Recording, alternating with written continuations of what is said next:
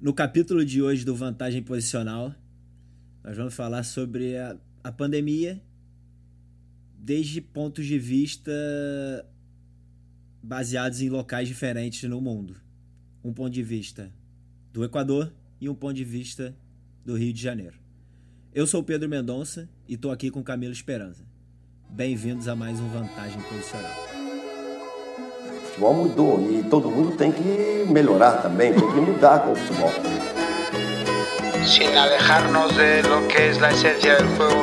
Caía tarde feito um viaduto. Camilo, essa a questão da pandemia, né, do Covid-19, é, tem me tem me feito realizar algumas reflexões aí, cara, quase que diárias, né? É, falando mais até do Rio de Janeiro, né? Porque é o local que eu vivo. Eu o futebol carioca tá voltando agora aos poucos, né? O Campeonato Carioca retornou um pouco mais de uma semana. Hoje pela manhã também tiveram alguns jogos. É, terão outros durante o passar do dia. Mas é impossível é, ver esse tipo de situação e não lembrar do que está acontecendo fora do futebol, né? Então, cara, uma situação muito complicada. É, aparentemente o, a pandemia e o, e o vírus não tem se não tem diminuído, né? A questão de infectados e tudo mais. Infelizmente, muita gente ainda está ainda tá passando por situações muito difíceis. Muitas pessoas ainda ainda infelizmente estão morrendo. E aí que eu que a minha reflexão ela meio que começa, né? Cara, será que seria o momento ideal para para voltar a ter o futebol? Eu concordo também que que claro, né, você tendo a possibilidade de ver o futebol e claro que na televisão somente, nesse contexto atual, é algo que, que pode trazer uma alegria, então tem essa tem esse benefício é, emocional, digamos assim.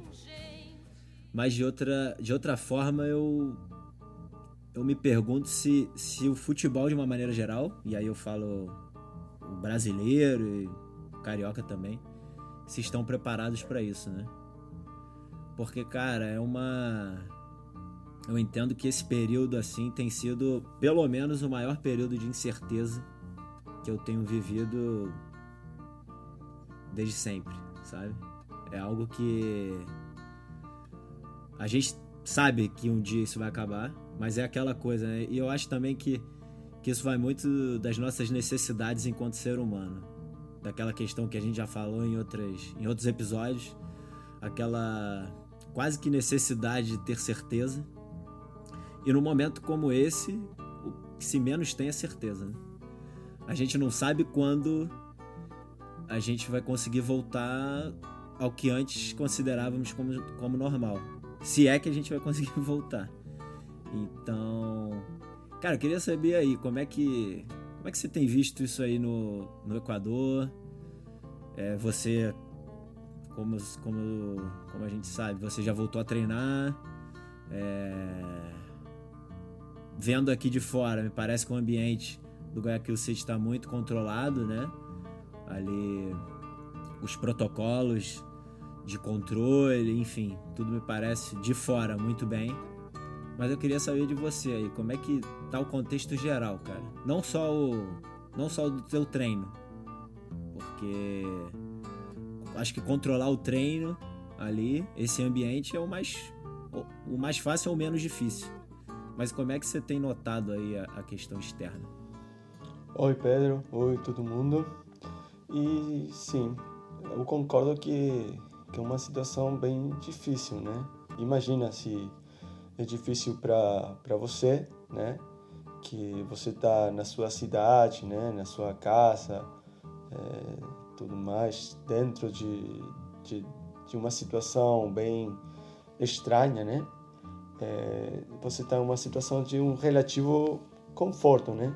Imagina o que pode ser uma situação numa das cidades que, que foram mais é, atacadas pelo, pelo vírus, né? E com uma esposa e um filho de 11 anos, né? Para nós, na verdade, aqui no início foi uma situação bem difícil, né? Porque não é uma questão só de ter uma incerteza muito grande em termos é, econômicos, laborais, é, senão também é uma questão de, cara, será que eu vou viver? Exatamente. será que, será que, cara, se eu se eu quero sair daqui e eu quero voltar para Espanha, né, que é onde eu tenho a minha família, onde eu fiz a minha vida, eu quero voltar para no Uruguai, né, que é um lugar onde eu tenho muitas amizades, eu é um lugar seguro para mim. Não posso, entendeu? Até ainda hoje não posso, porque os aeroportos aqui no, no Equador estão fechados para voos, voos internacionais. Isso é, você tem também a questão de que, cara, realmente aqui no, no Guayaquil a situação foi muito, muito, muito difícil, né? As estimações falam de quase 10 mil mortos na cidade de Guayaquil. E estamos falando de uma cidade é, grande, mas é um número muito, muito elevado, né? Muito elevado. E a gente, especialmente, acho que na primeira nas primeiras duas semanas do, do mês de abril a gente viveu umas situações muito muito difíceis né? Com você vê vídeos que você recebe no no WhatsApp e você vê situações que cara são um tipo de filme né? São são são situações cenas cenas que você só viu no filme assim tipo película de zumbi o filme apocalíptico mesmo, né? E, e você vê que, que reconhece os, os, as locações onde isso está acontecendo, porque são são locações nas quais você, cara, eu estive caminhando lá, até passejando quando você veio visitar, né? E você vive muito de, de perto uma, uma, uma realidade muito trágica, né?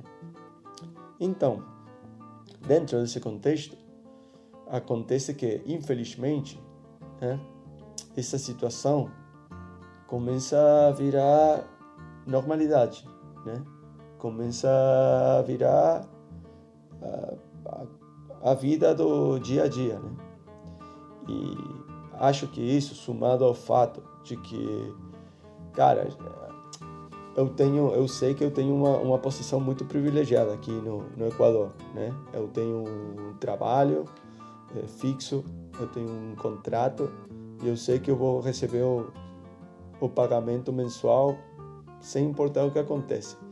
Mas aqui no Guayaquil, e acredito que também acontece no Rio, tem muita, muita galera que precisa do dia a dia, né? Muita galera que, cara, você fala de quarentena, né? Você tem que ficar em casa. O cara não pode ficar em casa, não entendeu? Porque o cara precisa do trabalho diário, né? Que, sei lá, pode ser na rua, pode ser no mercado, pode ser onde, seja, né?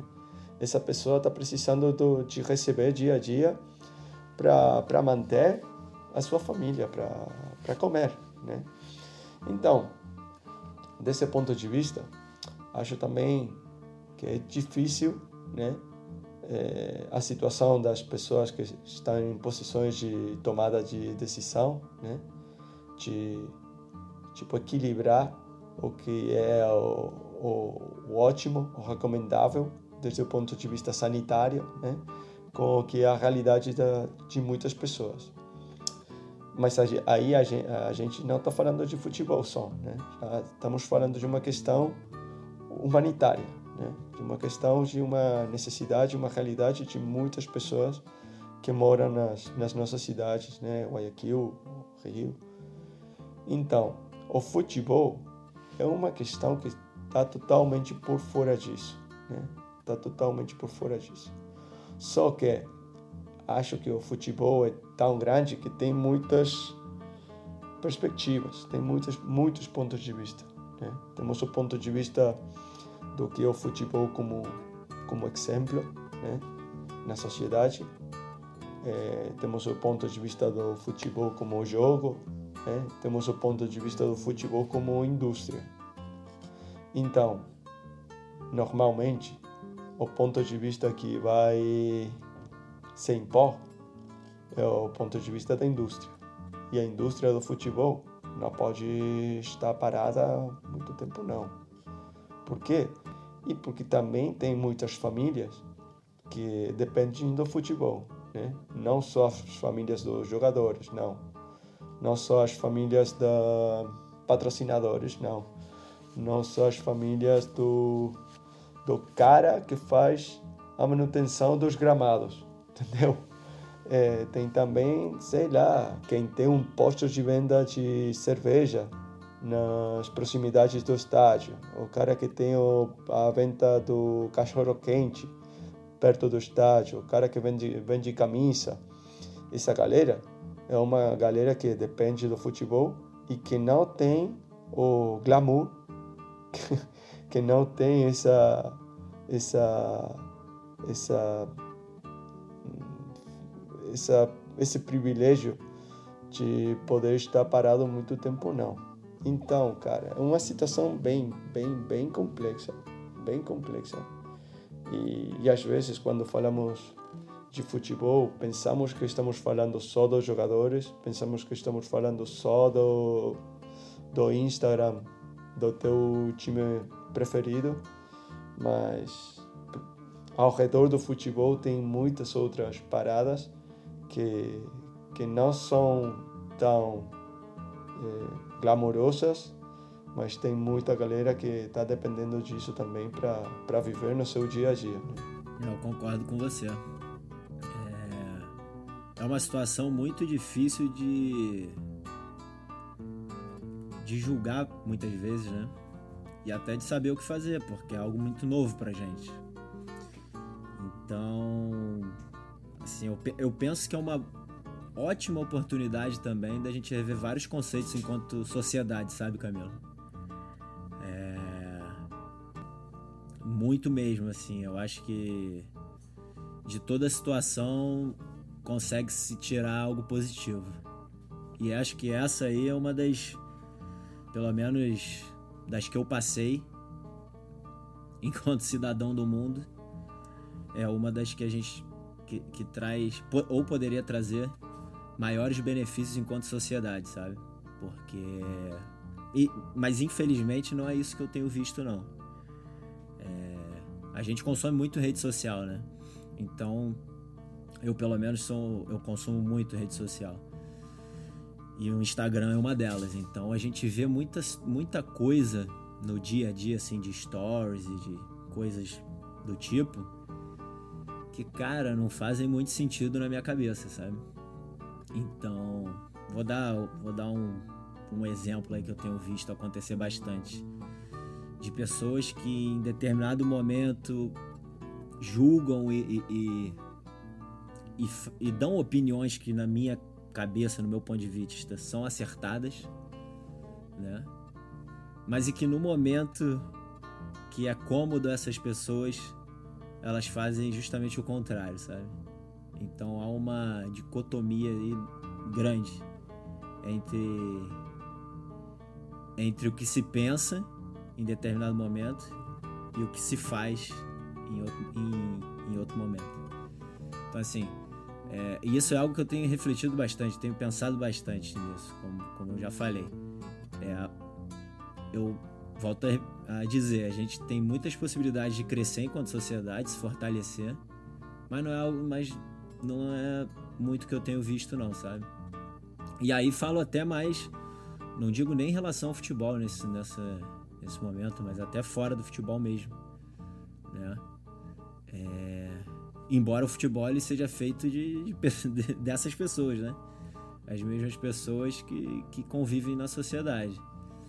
Mas é algo que, que tem sido bem, bem difícil. Tem sido bem difícil. E realmente, essa situação que você falou, existem pessoas que, cara, é, não tem como a, a fazer a quarentena 100%, porque elas precisam correr atrás do ganha-pão, do dinheiro para colocar em casa. Então, assim, é muito difícil. Então, assim, você vai se deparando a todo momento com situações que te fazem pensar, né? Tipo, cara, te fazem ter empatia, eu acho. Acho que essa é a palavra. É, cara, se, o que eu faria nessa situação, sabe? Isso, é, isso, isso tem ocorrido muito comigo. No sentido de, cara, antes de falar alguma coisa, antes de. Cara, o que, que eu faria nesse, nessa situação? Se eu tivesse na mesma situação dessa pessoa, será que eu poderia ficar em casa? Será que eu pensaria em ficar em casa? Ou não? Será que eu não pensaria? Enfim, essas. Essas. Esses pensamentos vêm com frequência, essas reflexões. E ainda mais agora, né? que é um momento que a gente tem visto que práticas esportivas têm voltado. Claro que, que, que com, com, de forma segura, mas acredito que assim essa segurança ela, ela, ela consiga se dar de repente até a página 5, né? Não é algo que você consiga controlar totalmente. Não, não, não, não vai conseguir controlar totalmente. Nós aqui, por exemplo, no Equador, estamos treinando com, com um protocolo de segurança, né, do ponto de vista sanitário. Todo mundo fez as provas do, do Covid, né? Isso aqui você, os caras colocam um algodão no, na nariz até o, o seu cérebro, né? Quase rascunhando aí o cérebro, muito pouco confortável, na verdade. Ah, e, e, cara, isso aí dá, dá tipo uma, uma. É legal, todo mundo no, no meu time, pelo menos ninguém deu, deu positivo, né? Na prova, mas não deu positivo naquele momento. Eu não sei o que eu, cada um fez saindo de, de lá, né? Mas. É, acho que temos que entender também que, que, que a segurança total não existe, né? E, e de, algum, de alguma forma, é, a vida tem que continuar, cara.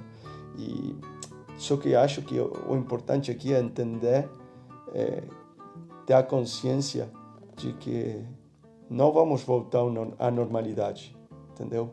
Como podemos falar de normalidade se aqui no Equador, no, na, na cidade do Guayaquil, a 10, 10 mil pessoas que estavam no início da pandemia que agora já não estão.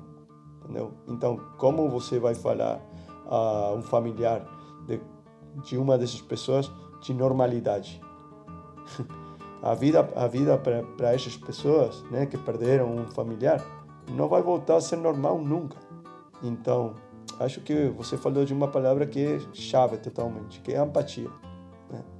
É que você tem a capacidade de se colocar na posição de uma outra pessoa e entender o que está tentar entender ou não entender o que está acontecendo na vida dessa pessoa, mas não não julgar, né? O que as reações dessa outra pessoa e, e, as coisas que essa outra pessoa fala ou faz. Ah, no, outro dia no no Instagram da Dynamics a gente teve um uma troca assim de ideias com, com, com um dos nossos seguidores, né? que, que a gente estava falando de, das, das atividades sem oposição no futebol, né? E, e teve um dos nossos seguidores que falou, e eu concordo em grande parte com ele, que essas atividades não são representativas do, do jogo do futebol, né? Essas atividades que você pode fazer sem oposição num treino, que não tem uma transferência, entre aspas, ao que acontece no jogo, porque no jogo tem oposição.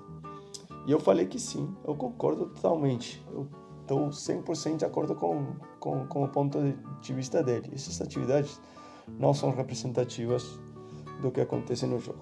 Só que é, eu pensava dessa forma quando eu treinava é, tipo futebol de base, né? Que você quase sempre não treina o cada dia, né? Hoje eu estou há um ano já treinando num time profissional, né? E você consegue entender que no, time, no futebol profissional não tem como, não tem como é, você estar sempre num nível muito alto de especificidade no treino. Né? Não tem como, cara. Não tem como. Por quê? Porque você treina cinco dias na semana, mais o jogo. E às vezes, se você tem jogo tipo é, domingo, quarta, você está treinando talvez duas semanas sem um dia de descanso. Então, aí, desde um ponto de vista fisiológico, desde um ponto de vista mental, desde muitos pontos de vista, não tem como treinar sempre no máximo nível de especificidade. Então, o que acontece?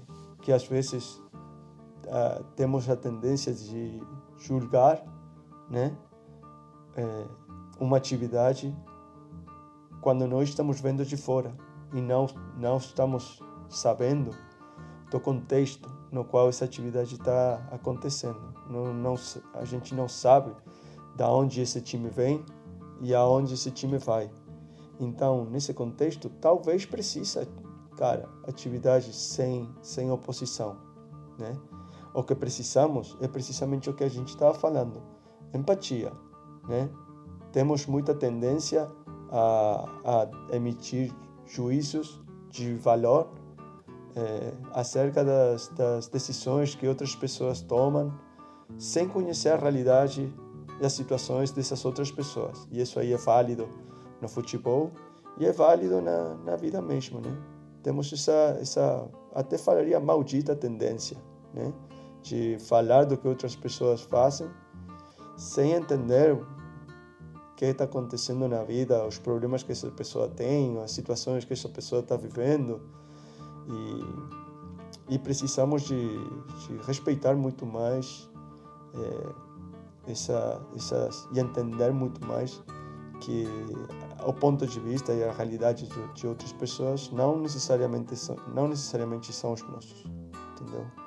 Então, isso aí é válido nas atividades de futebol e é válido com as decisões e as situações que as pessoas têm ou, as atitudes que essas pessoas tomam no, na vida diária, né? Mas especialmente eu acho nesse momento de incerteza máxima, né? Que é esse momento da, da pandemia. É. Então a gente a gente chega a mais um final de episódio e e acho que fica esse exercício aí pra gente, para as pessoas que estão ouvindo a gente, de que maneira a gente pode a gente pode melhorar enquanto sociedade. E uma das, e uma palavra que pode ajudar muito a gente é a empatia. É, a gente fica aqui com mais um episódio do Vantagem Posicional e até a próxima. Fim da tempestade, o sol nascerá. Fim desta saudade, hei de ter outro alguém para amar.